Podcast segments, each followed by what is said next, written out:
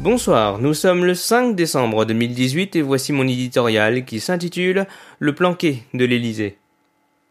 Si le gouvernement voulait mettre de l'huile sur le feu, il ne s'y prendrait pas autrement. Décider de ne pas décider. Même Édouard Philippe n'y croit plus. Suspendre la taxe carbone, la hausse de l'électricité, du contrôle technique pour six mois et augmenter le SMIC de 3%, nous ne sommes pas dupes. Le maître des horloges veut gagner du temps. S'il entend la colère, le pays, lui, ne l'entend plus. Désormais, tous les regards se tournent à nouveau vers Paris, où l'on redoute des scènes de violence spectaculaires. Le mouvement des Gilets jaunes s'était déjà radicalisé samedi dernier. À présent, pour pousser le Premier ministre dans ses retranchements, certains ont prévenu. Pour obtenir plus, il va falloir monter d'un cran. Une complaisance inouïe de la part des médias et politiques parlant de personnes modérées. Mais il faut appeler les choses par leur nom.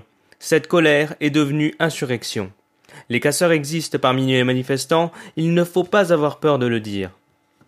Lorsque des politiques appellent l'exécutif à organiser un référendum ou demandent la démission de l'actuel gouvernement à coup de motion de défiance, qu'ils ne rêvent pas. Ce peuple-là ne les élira pas.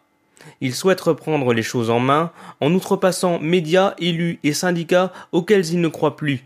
Et si c'était ça, finalement, le nouveau monde?